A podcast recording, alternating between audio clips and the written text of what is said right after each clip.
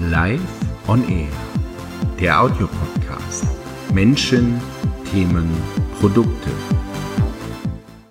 Das Zweite, was ich einfach sehe, wo es hingeht, ist, dass es heute nicht mehr reicht, nur klassische Sales Skills zu haben, sondern dass ich in irgendeiner Art und Weise auch Content Marketing machen muss, um überhaupt mal auf mein Unternehmen aufmerksam zu machen, dass eben nicht nur über die Google-Anzeigen jemand zu uns kommt, sondern dass ich klassische Interessenswecker, die ich früher ähm, im Gespräch vermittelt habe, in irgendeiner Art und Weise online vermitteln.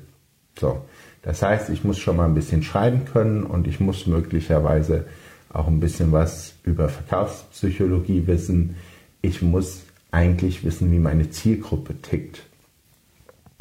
Das sind so Skills, die habe ich früher im Gespräch gebracht und jetzt muss ich mir überlegen, wie bringe ich das Ganze online rüber, weil der Kunde erstmal googelt und sucht und hoffentlich dann zu mir kommt.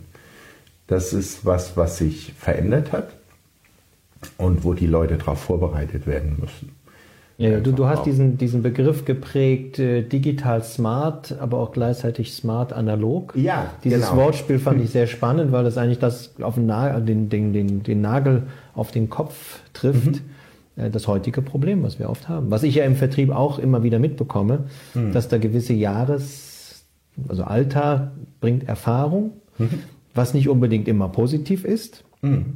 weil auch im Alter muss ich mich an diese neuen digitalen Themen und diese neue Umgehensweise auch immer sehr schnell anpassen. Aber was fehlt, ist meistens dann so dieser, Eink dieser Verkaufsknigge, auch mhm. Einkaufsknigge, dass man sich wieder trifft auf, auf einer Ebene Einkauf, Verkauf und äh, dann vernünftig miteinander kommunizieren kann, weil das kann uns eine Software in der Form nicht so abnehmen. Nee, überhaupt nicht. Und äh, das Spannende, gerade auch jetzt äh, beispielsweise durch diese ganzen äh, agilen Arbeitsweisen, äh, wo ja propagiert wird, dass ähm, die Teams selbst gesteuert vorgehen sollen. Und das macht ja vom Vertrieb auch nicht halt. Heute muss ich mich immer mehr auf die Kundensituation als Team einstellen und die wissen, welche Skills habe ich im Team, um diese Skills zu bündeln, um sozusagen den Kunden zu gewinnen. Und da nehme ich am besten, wenn ich die Skills meiner Leute kenne, ähm, muss ich mir für jeden Kunden möglicherweise, wenn es Großaufträge sind, immer sozusagen das beste Hunting-Team zusammenstellen.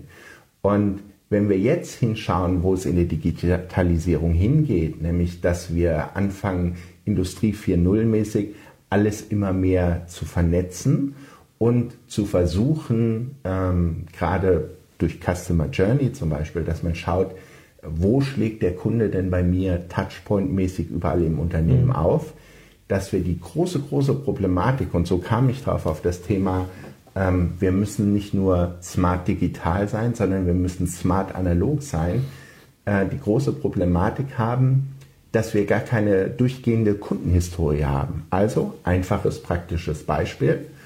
Ich habe einen Top-Kunden und einen Top-Bestandskunden, den ich seit Jahren im Vertrieb hege und pflege.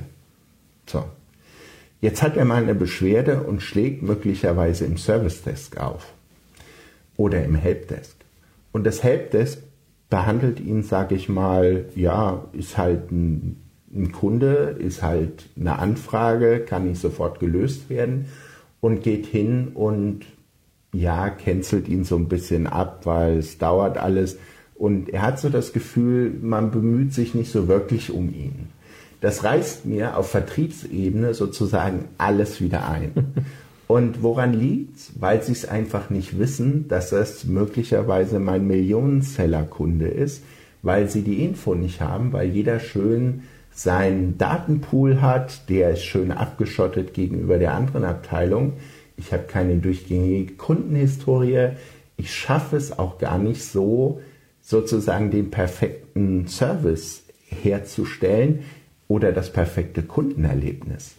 Und das Faszinierende ist, wenn ich das in Ansätzen in Unternehmen hinbekomme, dann ergeben sich auch ganz andere Business-Szenarien auf einmal, weil es kann auch umgekehrt funktionieren. Der Kunde ruft im Helpdesk an, weil er ein Problem hat. Nebenbei erzählt er noch unheimlich viele Dinge, wo er sich mit beschäftigt, was alles seine Themen sind, was hochinteressant und hochspannend für den Vertrieb wäre, wenn er es denn wüsste. Aber er weiß es nicht, weil der Connect nicht da ist. Und in der IT fangen wir an, alles zu vernetzen, alles auszuwerten, genau hinzuschauen, wie alles zusammenspielt. Und im Unternehmen tun wir es nicht. Mhm. Und deswegen sagte ich, ist ein großes, großes Thema, wo Unternehmen Umsatz liegen lassen, sich da smart analog aufzustellen. Also wie wäre es, ein Unternehmen zu haben wie ein Smart Home? Mhm. Und das war auch so der Grund, warum ich das zum Beispiel bei mir im, im Podcast, dieses Live on Air, ähm, einfach mal beschrieben habe, wie wäre das, ein Unternehmen als Smart Home ja, was weiß, wenn ich losfahre, dass die Heizung hochgedreht werden muss, wo das Licht automatisch angeht, wenn ich vor der Tür stehe. Das ist so diese Analogie dazu. Mhm.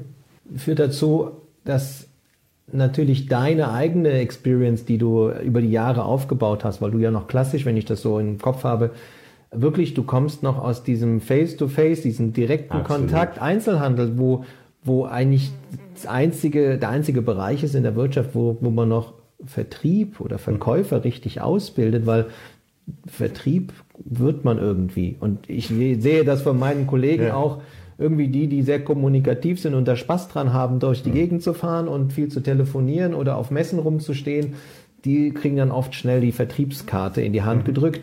Aber es ist jetzt ja kein klassischer Beruf, den man studieren kann, sondern man mhm. ist ja Betriebswirtschaftler oder irgendwas anderes, mhm. meistens irgendetwas anderes im Unternehmen.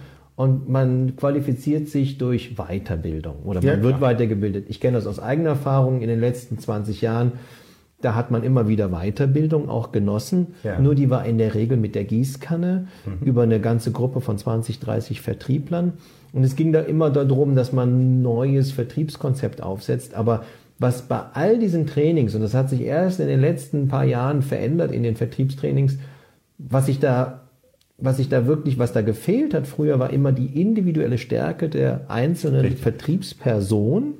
Man hat immer versucht, mit der Gießkanne aus 20 Leuten einen zu machen, mhm. quasi wie eine Schablone, so jetzt ist das mein Vertrieb.